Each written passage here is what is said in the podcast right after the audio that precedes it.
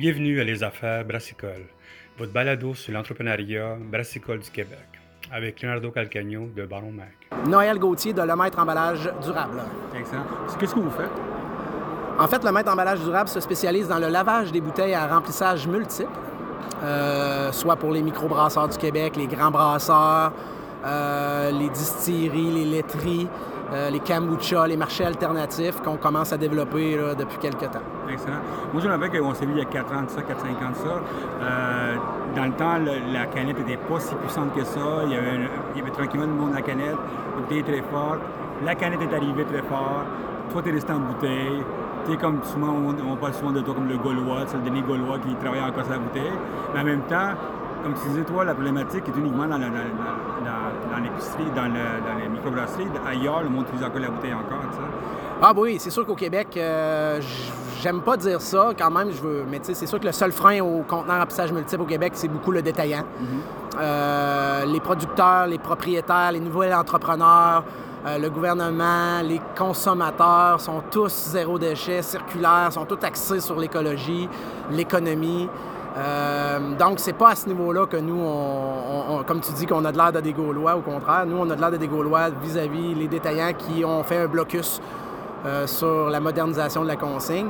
Euh, mais écoutez, la canette, oui, on a perdu peut-être la moitié des utilisateurs de bouteilles dans les dernières années.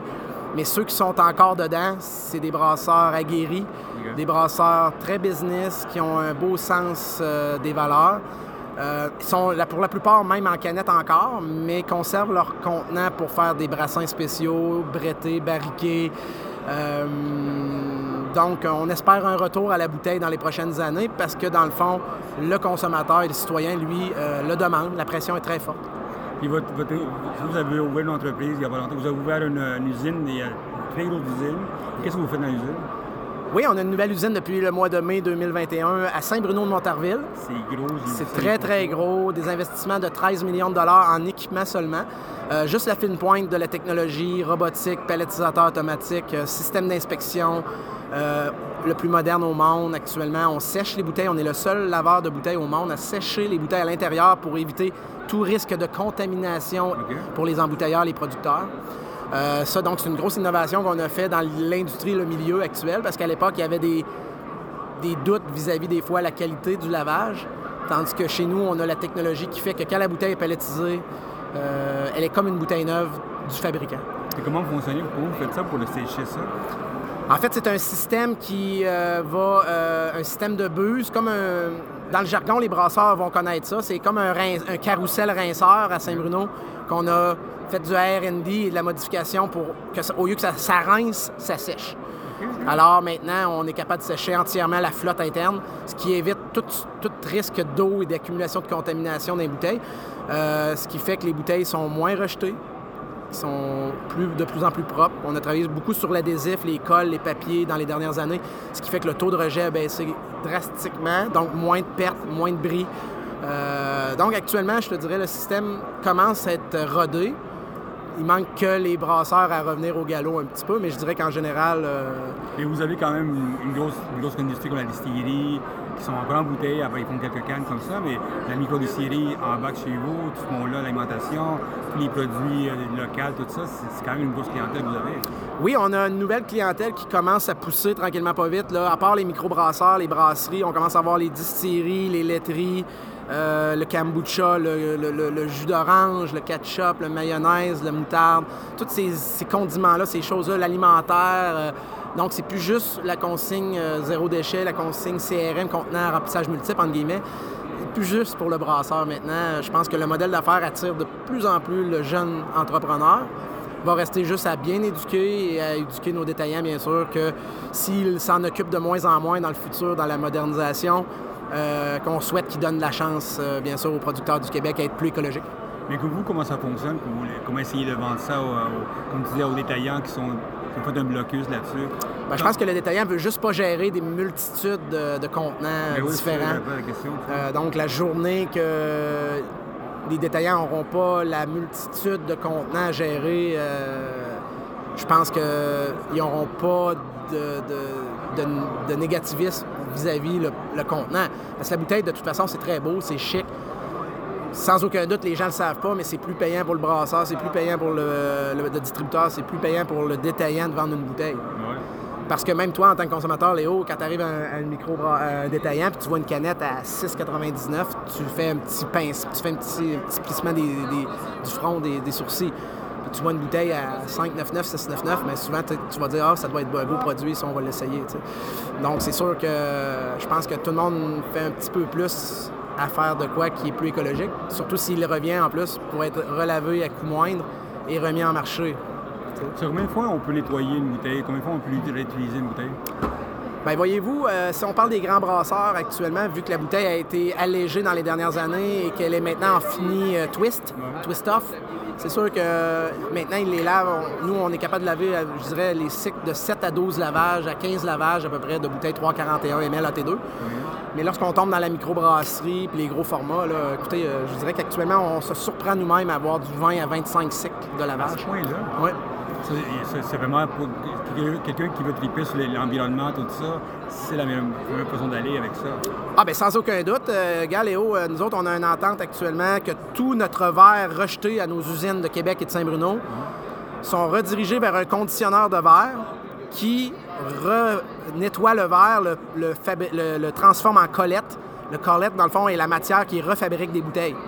Et après, le conditionneur l'envoie au verrier à Montréal ou à Brampton, Ontario, pour refaire des bouteilles. Donc, c'est sûr qu'actuellement, on a le système le plus circulaire au monde. Il n'y a pas un système. la canette va être bue une seule fois, unique.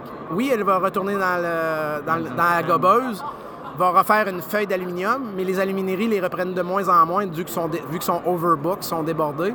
Donc, c'est sûr qu'actuellement, on a comme un petit, euh, un petit creux là-dedans, c'est qu'on a de la misère à revendre notre matière première. Ce qui fait qu'actuellement, la bouteille, elle, va être lavée 15, 20 fois, 25 fois, va être en fin de vie, va être conditionnée, revendue au verrier qui va refaire des bouteilles. Donc, est-ce que maintenant, on peut comparer la canette à la bouteille CRM? Vraiment pas. Honnêtement, là, euh, vraiment pas. C'est quoi, quoi tes défis pour toi d'ouvrir ton usine pendant la pandémie? La logistique, euh, les délais, euh, les dépassements de coûts. on a tout vécu ça mais ça rend plus fort. Hein. Écoute, on, a trouvé des solutions, on, a développé des nouveaux clients. C'est ce qui nous a permis de développer des nouveaux marchés aussi pour, à Québec pour euh, le lait, les spiritueux, euh, le kombucha, euh, donc d'autres domaines que la bière. On a commencé même à laver des bouteilles Flint transparentes, ce qui ne se faisait pas avant. on lavait que la bouteille brune. donc, tu sais, on voit que quand même si ce n'était pas, du moins, comme tu dis, de la tendance canette actuellement, je dirais, je pense qu'actuellement, ça serait comme à l'époque qu'on s'est rencontrés, ce qui veut dire 7 à 8 producteurs sur 10, d'après moi, qui, se redirigeraient vers la bouteille. Mais le fait qu'ils se fassent dire euh, je rentre pas des canettes, euh, des bouteilles dans mon épicier, dans, mon, dans ma chaîne, ou souvent les gens qui sont dans un projet d'ouverture de brasserie, tout de go, ils pourront pas se diriger vers un modèle qui n'auront pas de preneur. Euh, donc, ils vont tout de go vers la canette actuellement.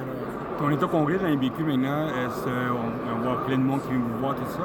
C'est quelles sont les questions qu'ils vous posent, les, les brasseurs, quand vous venez vous voir? Ben, ils nous posent euh, premièrement la question euh, comment ça va? Parce que la plupart sont beaucoup passés à la canette. Ah par contre, ils semblent être assez fiers et impressionnés de voir que notre modèle n'est pas en train de chuter dû à la, au micro qui quitte le navire un petit peu, mais je dirais que nous, pour nous, ça n'a pas été négatif parce que dans le fond, avant, on avait trop de microbrasseries qui étaient récalcitrantes, qui ne croyaient pas au système, qui ne mettaient pas les bonnes applications d'étiquette. Maintenant, en ayant une épuration totale, ceux qui sont dedans actuellement puis ils croient, ils travaillent main dans la main avec nous, à arriver à un résultat qui actuellement est profitable pour tout le monde. C'est quoi, le défi que tu vois en 2022 ou les tendances qui s'en viennent pour, pour votre industrie à toi? Ben, nous, le défi, ça va être d'avoir le matériel à temps euh, au niveau de la distribution. Là, on parle de lavage depuis tantôt. Le lavage, je dirais, va sauver beaucoup de producteurs euh, parce que les producteurs qui vont courir après des bouteilles neuves ou des canettes en 2022 vont pouvoir appeler chez nous pour voir si on a de la bouteille propre pour eux.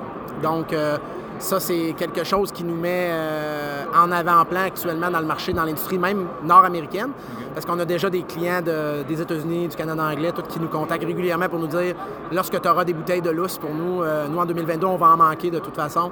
Donc, c'est là que tu vois que le modèle retournable peut même éviter des ruptures de productivité dans les verriers. Donc, euh, non, écoute, je pense que juste pour ce côté-là, je pense que c'est une fierté pour nous de dire qu'actuellement, on peut même aider des grands joueurs, des petits joueurs, des moyens joueurs à s'approvisionner dans le verre en 2022-2023, voire. Je pense pour nous que c'est bien. C'est quoi les tendances qui s'en viennent pour le recyclage des bouteilles, tout ça? Est-ce qu'il y a d'autres niveaux qui s'en viennent là, avant ça? Ben écoutez, ça va dépendre de la modernisation qui s'en vient, Léo. Comme tu sais, euh, beaucoup de spéculation au niveau de la modernisation de la consigne, pas beaucoup encore de, de vrai concret au niveau des, de ce qui va arriver. Ça va s'en venir bientôt, probablement en début 2022. Nous, on attend ça avec impatience parce que c'est sûr que notre modèle euh, va essayer, bien sûr, de s'adapter, de s'ajuster et d'aider ce modèle-là à prendre son envol. Fait que nous, on est là, on est prêts.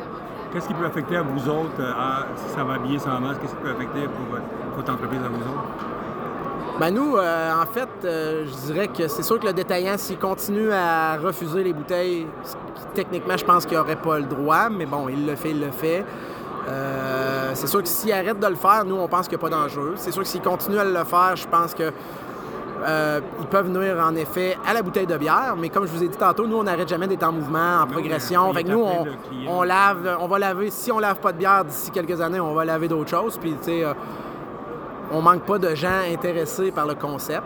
Euh, on manque seulement finalement d'une structure et d'une éducation, on va le dire comme ça, dans les prochaines années qui ne décourage pas le consommateur, mais ne décourage pas le, détaillant aussi. Le détaillant, il veut savoir, lui, que ça va être facile pour lui de travailler avec soit les microbrasseurs ou les conteneurs en remplissage multiple dans le futur.